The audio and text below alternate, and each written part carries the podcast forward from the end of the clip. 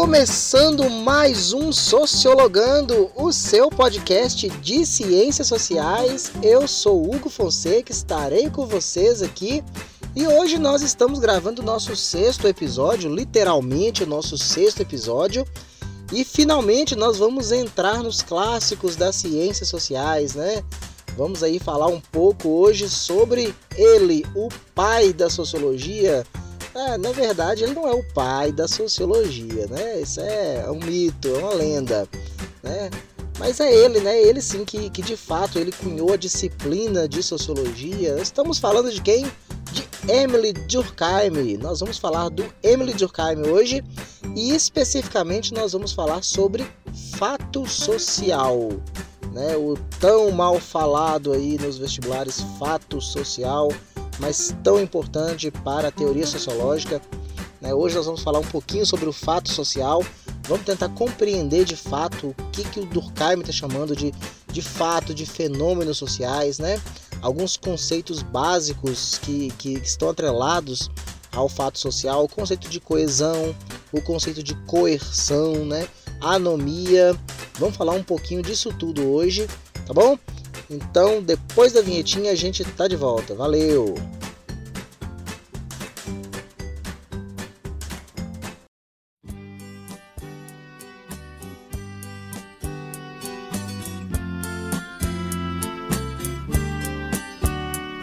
Eu devia estar contente porque eu tenho um emprego, sou dito cidadão respeitável e ganho 4 mil cruzeiros por mês.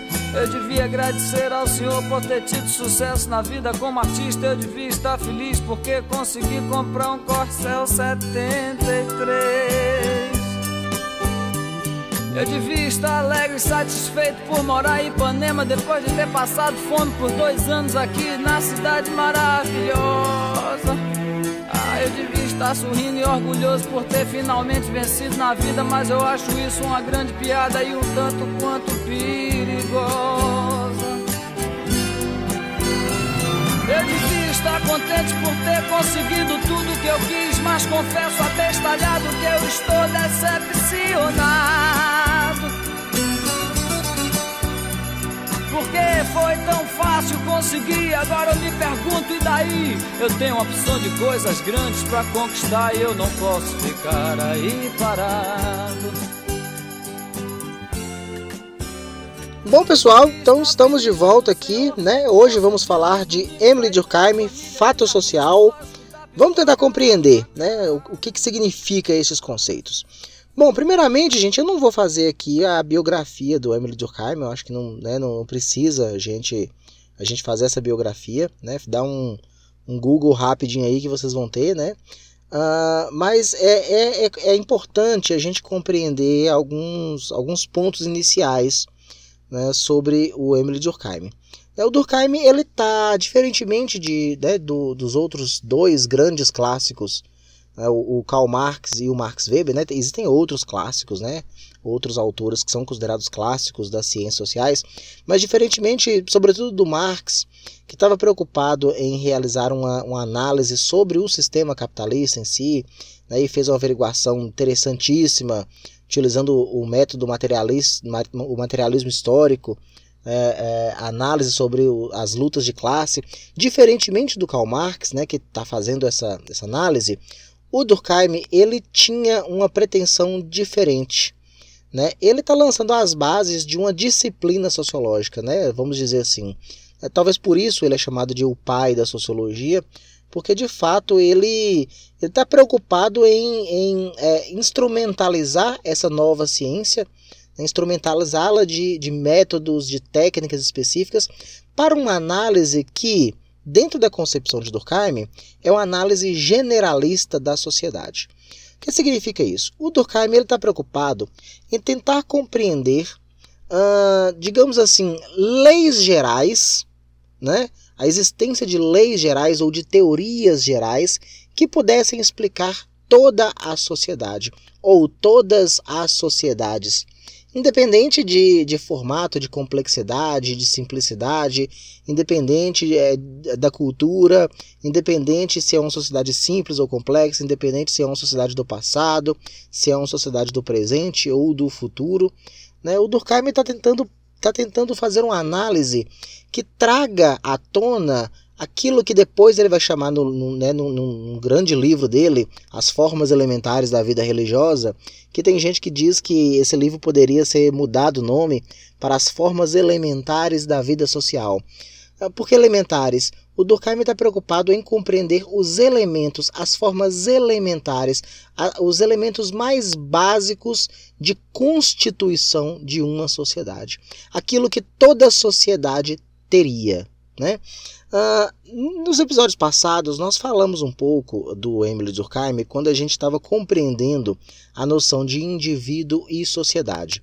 Né? E é importante a gente ter visto essa, né, ter gravado esse episódio, uh, porque a discussão sobre o fato social que o Durkheim constrói, ela está muito amarrada à ideia que o, que o Emily Durkheim tem desta relação entre o indivíduo e a sociedade. Né? Tem gente que fala assim, grosso modo, que para o Durkheim não existe indivíduo, existiria apenas a sociedade. O indivíduo seria simplesmente um reprodutor do pensamento coletivo. Estou falando isso grosso modo, tá bom? Não é bem assim não. Mas grosso modo disse isso, né? O Durkheim ele privilegia a análise dos grupos, ele privilegia a análise dos indivíduos coletivamente falando. Por que, que, que tem essa, essa argumentação, essa cria-se essa, essa, é, é, essa análise sobre a argumentação do Emily Durkheim? Uh, vamos tentar compreender o seguinte. O Emily Durkheim ele diz que a sociedade, né, dentro da análise que a gente faz da leitura do Durkheim, uh, a sociedade ela existe antes de todos nós. Ele não está fazendo um resgate né, de, de quem nasceu primeiro, o indivíduo ou a sociedade. Não é esse o resgate que o Durkheim está falando. Mas se a gente pegar hoje, né, todos nós, quando nós nascemos, a sociedade ela já estava pronta. E do processo de socialização pelo qual nós passamos, nós vamos incorporando uma estrutura de pensamento que é um pensamento coletivo. Tá certo? Então, a sociedade seria um organismo vivo, um organismo que teria uma consciência própria né, na qual os indivíduos simplesmente eles vão incorporando, incorporando esse pensamento coletivo. E aí o Durkheim ele traz uma ideia né, teórica super interessante, que é a ideia de fato social. Como é que a gente pode tentar explicar o fato social? Uh, eu vou tentar fazer o seguinte exercício com vocês. Vamos imaginar o seguinte: se a gente pegasse vários indivíduos de distintas culturas uh, do passado e do futuro né, indivíduos aleatórios, e colocasse numa mesma sala, será que nós teríamos ali uma sociedade? Bom, bem provável que não, até porque para eu ter uma concepção de sociedade, é necessário que eu tenha essa concepção de coletividade, de pertencimento e uma coisa que o Emily Durkheim ele vai prezar muito, que é os indivíduos eles têm que pensar e agir coletivamente. Uh, os indivíduos têm que pensar e agir mais ou menos da mesma forma. Se a gente pudesse fazer um desenho da sociedade, né, então, uh, esse desenho, eu gostaria, se eu tivesse um quadro aqui, né, e vocês pudessem ver, esse desenho seria um círculo, certo? Imaginei um círculo, tá certo? Com um ponto no meio desse círculo, um ponto, certo? Uh, vamos imaginar que esse círculo ele, ele tem uma borda, tá certo? Igual quando a gente faz o desenho de uma célula nas aulas de biologia, né? Um círculo, né? A, a célula teria a, a, membrana plasmática, né? Vamos imaginar, é um círculo que tem uma borda é, é, é marginal, né? E no meio desse círculo existe um ponto.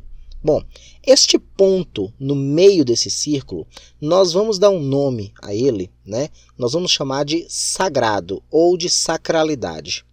E toda essa borda né, que circunda este círculo, nós vamos chamá-la de profano ou de profanidade. Tá bom? Então, no centro nós temos o sagrado e na borda nós temos o profano. Né? Isto seria o fato social. ou seria a própria sociedade. Como assim? Onde estão os indivíduos? Vamos imaginar que os indivíduos estão dispersos dentro desse círculo. Né? Alguns indivíduos estão mais próximos do centro, mais próximos daquele elemento que nós chamamos de sagrado. Outros indivíduos estão mais pelo meio ali, né, entre, entre o, o, o centro e, e, e a borda, e outros indivíduos estão mais próximos da borda, tá certo? Ah, isso representaria para mim esse posicionamento, essa localização dos indivíduos dentro desse fato social, dentro desse círculo né, que a gente está tá imaginando. Uh, isso representaria a forma como os indivíduos estão engajados à sociedade. Como assim? Esse elemento sagrado, esse elemento que nós estamos considerando como sagrado, nós vamos dizer uh, que que este, este ponto representaria tudo aquilo que uma determinada sociedade, isso não vale para todas as sociedades, tá bom? Isso vale para uma determinada sociedade, todas teriam o mesmo formato, mas cada uma pensaria de modo diferente. Uma determinada sociedade, tudo aquilo que aquela sociedade teria como moral, teria como noções de correto, de conduta, de pensamento, aquilo que toda uma sociedade coletivamente acredita ser o bom para aquela sociedade, está condensado neste elemento sagrado. Então, os indivíduos que estão, né, que a gente está imaginando, que eles estão próximos do centro, né, são aqueles indivíduos que agem de forma mais próxima do ideal daquela sociedade. Tá? Então, vamos imaginar, por exemplo, uma sociedade cristã, majoritariamente cristã. Certo? Então, o cristianismo, como uma religião, uh, é um pensamento, é uma, uma prática uh, vista por todos ou a grande maioria dos indivíduos daquela sociedade como algo bom. Então, os indivíduos que praticam de fato o cristianismo, então eles estariam ali no centro. Né? Um pouco mais afastados tá, estariam aqueles indivíduos que ah, são cristãos, mas nem tanto, não pratica tanto. Né? Mais para a borda, para a lateral, estão aqueles indivíduos aqui até a, a, a, concordam que o cristianismo é uma religião importante e tal, mas eles né, quase que não praticam, estão quase uh, é, é, agindo de forma oposta ao cristianismo, mas não agem completamente de forma oposta ao cristianismo. Se eu imaginar um indivíduo fora desse círculo, aí sim, eu estaria pensando no indivíduo que age completamente contra o cristianismo. Ou então a gente pode dar outro exemplo. Né? A gente pode, por exemplo, pensar uma sociedade que valoriza o trabalho, ou que pode valorizar uma coisa ruim também, tá bom, gente? Ah, mas que se valoriza o trabalho, né, o acordar cedo, por exemplo, para trabalhar, alguns indivíduos eles se adequam, eles se comportam e pensam de forma muito próxima deste ideal coletivo. Então são os indivíduos que estão próximos do sagrado. Outros indivíduos eles é, vão se desagregando, né? E até que eu consigo visualizar todos os indivíduos que estão dentro desse círculo. O posicionamento deles no círculo vai me dizer o quão uh, o quão influenciado por esses elementos sagrados aqueles indivíduos são. É importante notar o seguinte: todos os indivíduos que estão dentro do círculo, coletivamente, eles concordam que aqueles elementos sagrados são sagrados. Uma coisa é eles concordarem, outras, outra coisa é eles de fato estarem completamente engajados. Tá certo? Mas se todo mundo está ali dentro do círculo, eu vou dizer que existe uma coesão social. Olha a palavrinha mágica aparecendo aí. O que é a coesão social? Eu gosto de imaginar a coesão social como se fosse o cimento que liga um tijolo ao outro. Quando a gente pensa um muro, né? Uh, o muro ele é constituído de tijolos e esses tijolos eles estão unidos uns aos outros por um cimento, tá certo?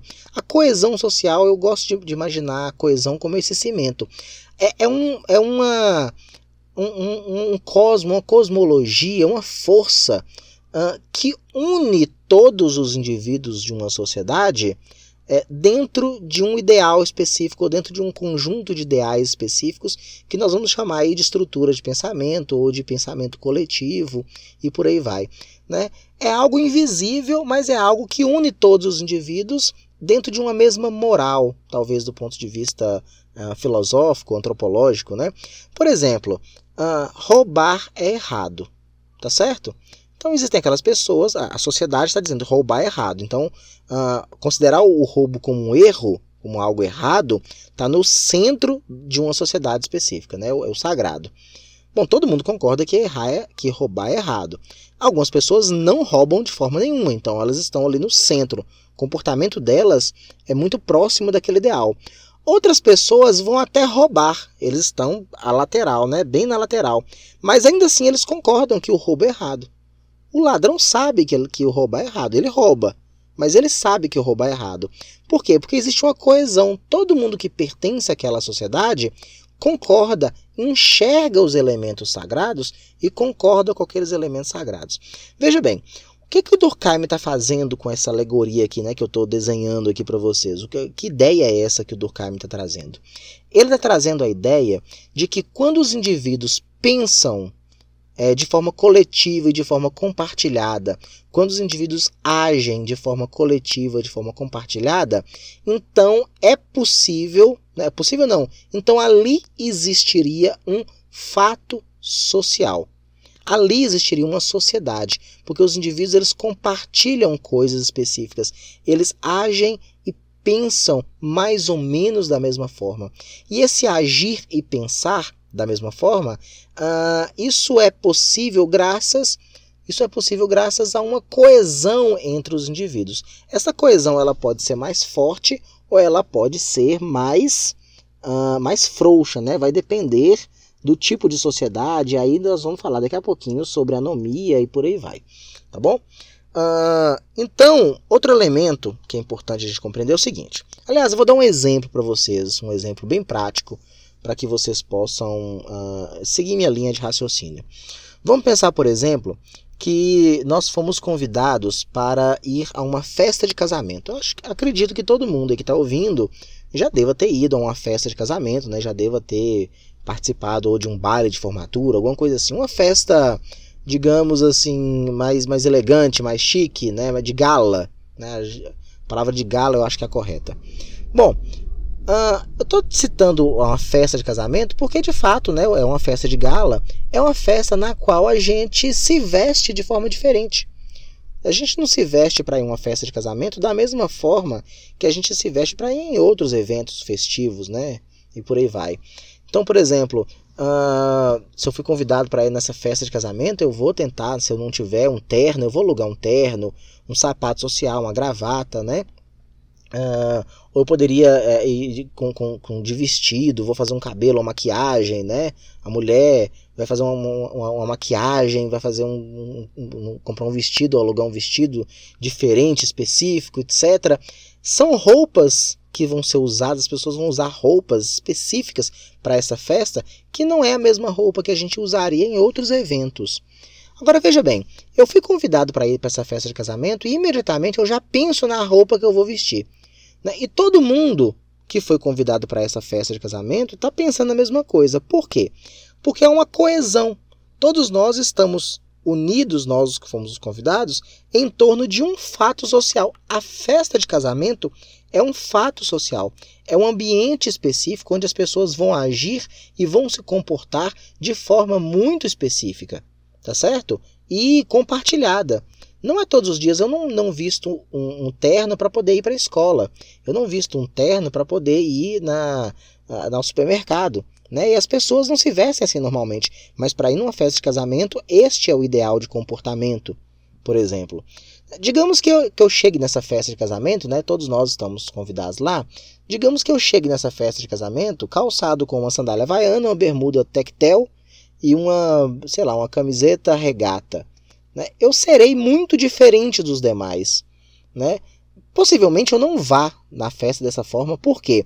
Porque a coesão que existe entre todos os indivíduos de que existe uma forma dita correta de se comportar, de se vestir, isso atinge a mim e eu vou agir de forma coercitiva contra mim mesmo. Olha a segunda palavrinha mágica aparecendo, a palavra coerção, né? A coerção é o quê? É a força que faz com que, ou que obriga todos os indivíduos a se manterem coesos em torno daquela sacralidade.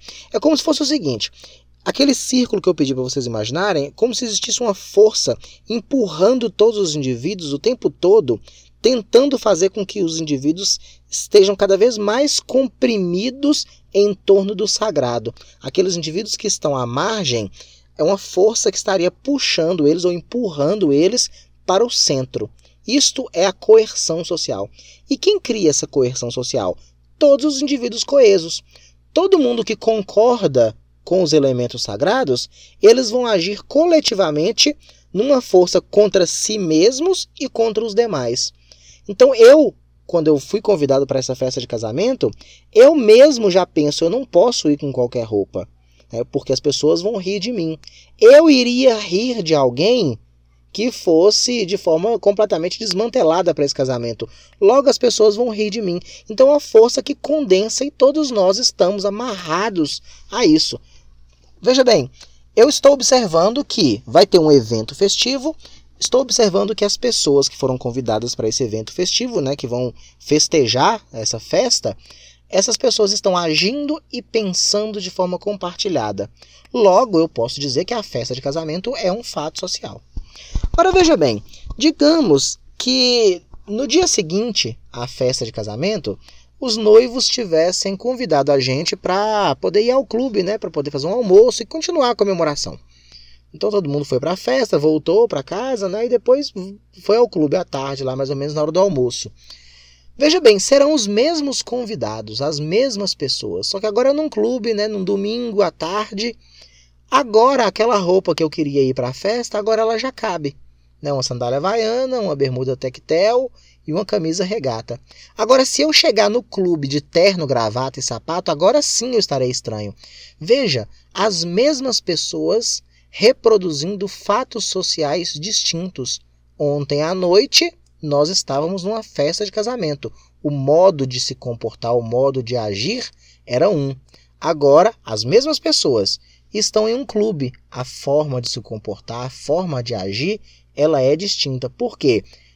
Ir ao clube também é um fato social. As pessoas agem e pensam de forma compartilhada. Tá bom?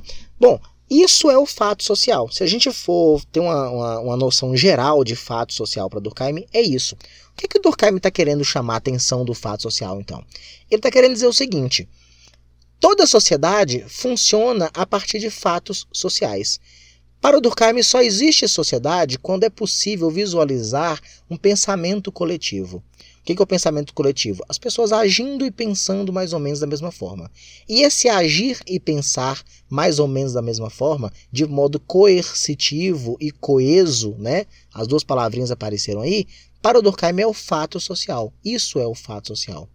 Então, toda vez que eu consigo observar fato social, ou seja, Toda vez que eu consigo observar este desenho que nós criamos aqui, toda vez que eu consigo observar as pessoas agindo e pensando de modo coletivo e de modo coercitivo e coeso, bom, então eu estou diante de um fato social. Essa ideia de fato social me ajuda a compreender a sociedade, tanto ela de modo simples como ela de modo complexo. Como assim de modo simples? Uma família, por exemplo né? Uma família, eu, meu pai, minha mãe, meus irmãos, ou eu, minha esposa e meus filhos, né? A, é uma sociedade simples, né? Por que, que é uma sociedade? Porque há fato social, né? A minha família é diferente da sua, a sua família é diferente da minha. Veja, quando eu estou fazendo essa, essa, esse desenho desse círculo, eu estou querendo chamar a atenção para o quê? O Durkheim, inclusive, ele vai fazer isso, né? Ele vai dizer que a sociedade ela é plural. Por que plural?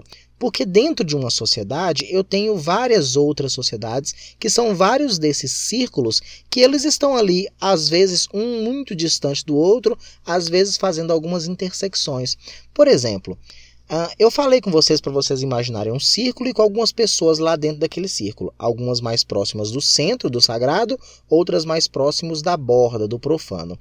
E eu falei com vocês de talvez um indivíduo que estaria do lado de fora. Esse indivíduo lá de fora, ele está fora da sociedade? Não, ele não está fora da sociedade. Ele está fora daquela sociedade em específico, daquele fato social específico.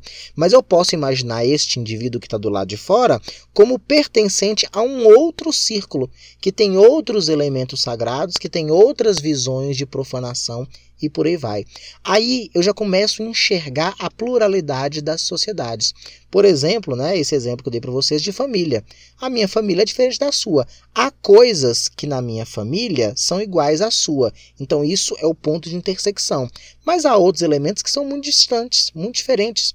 Ou mesmo, por exemplo, a, a Uh, esse exemplo que eu dei para vocês aí da, de ir para uma comemoração numa festa de casamento, né, num baile, e para ir para o clube, né, são elementos diferentes. Por exemplo, eu fui convidado para ir na, na igreja, né, na missa ou no culto. Eu não vou agir na missa e no culto da mesma forma que eu agiria numa micareta. E eu também não vou agir numa micareta da mesma forma que eu agiria numa missa. Veja que eu sou a mesma pessoa, só que eu estou em ambientes distintos, ambientes que têm modos de agir, modos de se comportar completamente distintos. Todos esses ambientes são fatos sociais. Então, todos esses elementos eu posso imaginá-los como aquele círculo que tem um ponto central, certo? Que são uh, que representaria os elementos sagrados. O que é um elemento sagrado em um clube? Né? Num clube, você vai tomar sol, você vai praticar esporte, né? você vai ficar com roupas mais, mais arejadas, mais frescas, né? vai usar um biquíni, vai usar uma sunga. É um ambiente propício para aquilo. É o normal, normal com aspas aí, tá bom? Porque é, esse conceito é complicado. Mas é o normal, é o normal porque as pessoas estão fazendo. Tá certo? É, é, o, é o aceitável coletivamente que num clube você age de uma forma. Eu não saio para a rua, não saio para comprar pão de sunga. Né? É, é, é não dá para ir para comprar o pão de sunga, a menos que eu more numa cidade litorânea, né, onde as pessoas de modo coletivo fazem isso, né? Eu já vivenciei isso, inclusive. Mas na minha cidade, por exemplo, não dá para você ir comprar pão de sunga, tá certo? Ah, então, a gente consegue ter uma noção geral de sociedade, de cultura, a partir dessa, dessa ideia né, teórica do fato social em Durkheim. Então, veja bem, outros elementos eles vão aparecer. Né, além né, do, do conceito próprio de fato social, de coesão e de coerção, outros elementos eles vão aparecer. Um deles é o conceito de fenômeno social. Veja bem, vai anotando aí as palavrinhas que nós estamos falando. O que é um fenômeno, gente? Um fenômeno é algo que não acontece toda hora. É algo que ele é esperado até, eu posso até prever um fenômeno, mas é algo que não é o normal. Acontece, mas não o tempo todo. Tá certo? Então, por exemplo, sei lá, um, raios, cair raios, não é algo que acontece o tempo todo. Né? Pode, quer dizer, a nível global pode até ser, mas na minha cidade, por exemplo, não cai raios toda hora. Cai raio quando tem uma tempestade específica. Então é um fenômeno. Né? Um vulcão entrar em erupção é um fenômeno. Acontece, mas acontece com uma certa raridade. Tá certo? E essa raridade vai depender. Não precisa ser uma vez na vida ou na morte também, não. Pode ser até com frequência específica. Né? O El Ninho, por exemplo, é um fenômeno natural. Tá certo? E existem outros. Bom, existem os fenômenos sociais. O que é o fenômeno social? Se a gente imagina o fato social como os indivíduos pensando coletivamente e entendendo a sacralidade e uma força de coerção que, que empurra os indivíduos para aquela sacralidade, bom, eu estou pensando num fato social porque é fato. Aquilo acontece assim, o normal é aquilo. Bom, mas desvios podem acontecer. Por exemplo, ah, se eu for pensar uma sociedade complexa, né? ou mesmo uma sociedade simples, uh, um crime específico, tá certo? Então, ah, sei lá, o, o, roubo. Né? O normal é as pessoas não roubarem. Ah, aquilo que é colocado como sagrado é não roubar. Tá certo? Pessoas vão roubar? Vão. Só que isso a sociologia vai compreender como um fenômeno social. É quando alguém rouba, é um fenômeno. Não é todo mundo, a gente não sai na rua e todo mundo está assaltando todo mundo. Existem pessoas assaltando. Isso vai depender de local para local, isso vai ter um padrão específico. Né? A, a, a, a taxa de criminalidade da cidade de São Paulo ela tem um normal específico para a cidade de São Paulo. Aquilo que é usual, que sempre acontece, né, que está dentro de uma, de uma normalidade para a cidade de São Paulo. É um fenômeno previsto ali na cidade de São Paulo. Se eu transferir a taxa de, de homicídios, por exemplo, da cidade de São Paulo para a cidade de, de, sei lá, para a cidade de Glaucilândia, lá no interior de, de Minas Gerais, né, do norte de Minas, que é uma cidade que tem 3 mil habitantes, Ah, poxa, então no, no mesmo dia vai morrer toda a população de Glocilândia e mais um pouco, né? Os visitantes também. Na quantidade de pessoas que morrem por homicídio em São Paulo, talvez, não, eu não sei qual que é agora, não tenho de cabeça esses números, mas é, talvez seja bem maior do que a própria população da cidade de Glocilândia, talvez, ou num ano, não sei. Tá certo? Então, assim, existem os normais específicos. Quando o fenômeno acontece, né, é o momento propício para a sociedade uh, treinar né, ou exercitar a sua coerção social. Veja, quando algo sai da normalidade, quando um indivíduo, dois ou três ou mais indivíduos se desviam de um padrão de normalidade, isto, esse desvio, é a oportunidade para toda aquela sociedade exercer né, e testar o seu poder de coesão e de coerção. Como assim? Se todo mundo estiver coeso, se a grande maioria das pessoas estiverem coesas de que aquele comportamento daquelas pessoas foi errado, então esses indivíduos, uma vez que são coesos, eles vão agir de forma coercitiva para poder eliminar aquele fenômeno, para poder fazer com que aquele fenômeno volte ao padrão de normalidade, né? ou punindo aquelas pessoas, ou fazendo qualquer outra coisa. Eu não sei se vocês se lembram do caso da de uma, de uma, de uma moça, ela ficou até famosa depois, a Geise Arruda, depois ela virou modelo, alguma coisa assim, mas essa moça ela ganhou notoriedade porque ela era aluna de uma faculdade, não me lembro qual, né, e ela teria ido com uma roupa que para os colegas da sala seria uma roupa, sei lá, indecente, ou curta demais, ou vulgar demais para aquela sala de aula. E aí ela foi praticamente expulsa da sala, não me lembro bem do caso, mas foi alguma coisa parecida com isso. Né, foi vaiada e por aí vai, isso, isso repercutiu. Então veja bem, aquela. Eu não estou aqui defendendo nem a Geisa Arruda e nem defendendo a, a turma dela. Se eu fosse defender alguém, eu defenderia ela. Tá certo? Mas, mas eu não estou defendendo nem ela e nem a turma. Mas o que, o que a gente pode é, usar desse exemplo é o seguinte: se a gente pegar a sala de aula que ela estava, né, como um fato social, por que um fato social? Porque os indivíduos daquela sala de aula têm um pensamento coletivo, né? Ou seja, a forma de se vestir para vir para a faculdade é um específico e tal. E quando um indivíduo se desviou, ele profanou aquilo que para aqueles indivíduos eram sagrados, aqueles indivíduos estavam tão coesos em torno de um pensamento coletivo, não foi combinado isso. É uma moralidade isso. Que eles agiram de modo coercitivo a punir aquela moça de alguma forma, né? E a gente faz isso o tempo todo, né? Quando um colega da gente chega vestido com, né, com adereço específico na sala de aula, a gente ri, a gente faz piada. Isso é um modo de agir coercitivamente contra o comportamento daquela pessoa. Já pensou quando você, você vai fazer alguma coisa e você pensa assim, ah, vão rir de mim. Né? Você já está prevendo que vai haver um constrangimento sobre você, que vai haver um constrangimento, que uma força coercitiva vai agir contra você. E você, por estar engajado naquele mesmo pensamento, você se antecipa e você mesmo se constrange e deixa de fazer alguma coisa. Ou talvez você não esteja tão engajado naquilo né? Você fala, não, eu vou, porque eu vou fazer, porque eu gosto de fazer, etc. Eu vou me vestir assim.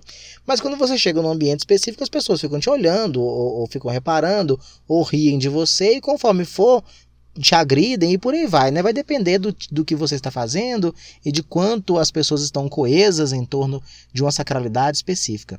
Então, o fenômeno social para Durkheim é isso: é uma oportunidade da sociedade mostrar a sua saúde Olha, essa palavrinha é perigosa, mas eu vou usar ela, tá certo? Saúde mesmo. O Durkheim entende a sociedade como um organismo vivo. Então, a, para o Durkheim, toda a sociedade ela, ela tenta se manter viva, certo? E como que ela se mantém viva? Garantindo que os indivíduos estejam coesos em torno das suas sacralidades. Gente, por sacralidade, não entendam só coisas boas, não podem ser coisas ruins também, tá bom? Então, por exemplo, uma sociedade machista, eu digo que ela é machista por quê? Porque o machismo faz parte dos elementos sagrados daquela sociedade em específico, daquele grupo em específico, certo? Então os indivíduos vão tentar reproduzir o tempo todo o machismo, porque eles estão coesos em torno disso, eles vão constrangir os demais indivíduos para que eles ajam daquela forma também, certo? O processo de socialização daquele indivíduo vai ser dado todo construído em torno daquilo ali, tá certo? E aí quando algum desvio acontecer, né, uma mulher mais empoderada, né, uma pessoa que tem uma liberdade sexual, uh, né, tá mais empoderado disso, os outros indivíduos coesos que estão dentro daquela sacralidade, daquilo que eles consideram como sagrado, eles vão agir de modo coercitivo, vão rir, vão fazer chacota, né, conforme vou, vão até agir de violência. Tá certo? Então, sagrado não significa apenas coisa boa, não. Coisa ruim. Isso é um, é um momento, uma oportunidade da sociedade testar a sua saúde. Saúde no, nesse sentido mesmo, de que aquela sociedade quer permanecer viva daquele modo. Bom, um fenômeno social, ele pode também se tornar uma mudança social. Como assim? Um fenômeno ele acontece e a sociedade ela não consegue, né, os indivíduos não estão tão coesos assim a modo de, de impedir, de fazer com que aquele fenômeno ele se diminua, né? E, e a gente, o que, que vai acontecer? A sociedade então ela vai passar por um processo de mudança. Normalmente a sociedade está sempre em mudança, a sociedade é dinâmica, né? Só que a gente percebe uma mudança social numa escala um pouco maior, né? Num, de um médio para um, um longo prazo, talvez o longo para longuíssimo prazo, a gente percebe mudanças sociais. Se a gente pensar assim, por exemplo, a sociedade de hoje, ela é machista, mas ela é menos machista do que ela já foi num passado aí de 200 anos. Tá certo? Quer dizer, se bem que eu não sei, ela tá agora ela tá caminhando para um machismo quase que, né, complicado, né? Mas vou tentar tentar usar esse exemplo mesmo, né? Talvez no futuro ela seja menos, né? Ah, comportamentos uh, sexuais, uh, é, de liberdade sexual, né, que a gente hoje é tolerável para uma grande parte das pessoas, né, um casal é, homoafetivo, por exemplo, talvez há 20 anos, talvez há 50 anos atrás, há 80 anos atrás, aquilo era incabível. E agora, em alguns ambientes, é tranquilo, né? Já existe o beijo, o chamado beijo gay na novela, né, que é importante isso, né, é importante porque cria empoderamento e, né, e, e, possibilita essa mudança social. É importante algumas mudanças sociais, tá certo? Sobretudo aquilo que a gente consegue visualizar como algo ruim, é importante a gente perceber esse processo de mudança social. Uh, então é isso, o fenômeno, né, ele está acontecendo, algo que não é o normal entre aspas, o normal porque para uma sociedade machista, um, um, né, o, a homoafetividade não é visto como normal. Eu não estou dizendo que não seja normal, tô, ou que as pessoas não sejam normais. Estou dizendo que, né, dentro dessa visão preconceituosa de uma sociedade machista, aquela, naquele é um comportamento tido como não normal. Né? Mas aí, uh, esses indivíduos que estão mais engajados nessa sacralidade, eles vão tentar agir contrariamente né, a este fenômeno, tentando diminuí-lo. Se os indivíduos, todos os demais indivíduos estiverem engajados nisso, estiverem né, coesos, eles vencerão. Do contrário, a gente vai perceber um, uma, um fenômeno, esse fenômeno se tornando fato, porque vai haver uma mudança. É como se eu pegasse aquele elemento sagrado e deslocasse ele. E aí eu vou perceber dois, talvez dois, né, uh, fatos sociais uh, convivendo ali, né? Um, um mais, mais é, vou dizer assim, conservador, no sentido de, de, manutenção de um status quo, manutenção de uma sacralidade é, passada, e outro, né, criando uma nova sacralidade, né, diferente, né, e por aí vai. Ah, existe o conceito de anomia social também. Anomia social é quando não, não é necessariamente um processo de mudança social, certo? É um processo de simplesmente de desmantelação da sociedade. Vamos imaginar, por exemplo, que um fato social, ah, aqueles elementos sagrados, eles perdem sentido, eles perdem significado e os indivíduos eles, eles passam a se desagregar sem muito ter, ter para onde ir. Né? É como se eu visualizasse uma célula, uh, biologicamente falando, uma célula que está morrendo, né? que os, os elementos daquela célula estão se desfacelando. Né? O Durkheim vai perceber o conceito de anomia social também, quando um, um, determinado grupo social ele se desfaz, se desfaz, né? Os elementos que agregam os indivíduos eles pas, param de fazer sentido e por aí vai. E os indivíduos eles uh, estão em estado de anomia ou de patologia, né? Aquela sociedade está em estado de patologia. é necessário que a gente compreenda a, a distinção entre o estado de anomia social ou de patologia social com o estado de mudança social. Tá certo? Bom, eu acho que eu falei demais, nós vamos passar aqui quase 38 minutos, de, de né, um pouquinho mais de 38 minutos. Uh, eu acho que deu para a gente ter uma visualização geral né, do, do conceito de fato social em Durkheim e dos conceitos que estão né, no entorno uh, uh, do fato social, que é o conceito de, de coesão social, o conceito de coerção social, o conceito de anomia ou de patologia, o conceito de fenômeno e o conceito de mudança social. Tá bom? Além dos conceitos de sagrado e de profano, que eu acho que são interessantes também, eles não estão necessariamente vinculados ao conceito de fato social, mas o Durkheim utiliza esses conceitos né, para fazer outras demonstrações, para fazer outras, outras análises, sobretudo no livro As Formas Elementares da Vida Religiosa, ele vai utilizar bastante. Uh, então eu acredito que tenha sido satisfatório. Né? Vou pedir para vocês seguirem a gente lá nas redes sociais, siga a gente no Instagram, tá bom? Underline Sociologando. Agora nós temos um site também, tá bom? Criamos um site para o podcast, sociologandopodcast.com, tá bom? Tudo junto, sociologandopodcast.com. E me siga lá no Twitter também, né? Meu Twitter é pessoal, não é da, do, do, do, do podcast, não tá bom? O Guito Fonseca Underline. E a gente vai fazendo umas discussões, gente. Eu queria que este podcast não fosse apenas a, a fala individual de um pobre professor tentando fazer alguma coisa durante a quarentena. Eu vou tentar, né, a partir de outros programas, né, fazer um diálogo com outras pessoas, né, trazer alguns convidados, alguns professores, amigos meus, alguns pesquisadores. Eu estou com um projeto aí em mente de falar sobre o norte de Minas. Depois eu falo coisas para vocês, mas eu gostaria que fosse um pouco dialogado, tá bom? Então vocês que ouvem o podcast, né, que assistem, que acompanham, uh, as dúvidas que apareçam, ou mesmo elogios ou reclamações, né, por que não? Tá bom? Façam lá nas redes sociais para poder ter essa interação, tá certo? É isso que eu tô querendo de vocês. E ficamos por aqui então. Um grande abraço Fiquem na paz, bons estudos e fui!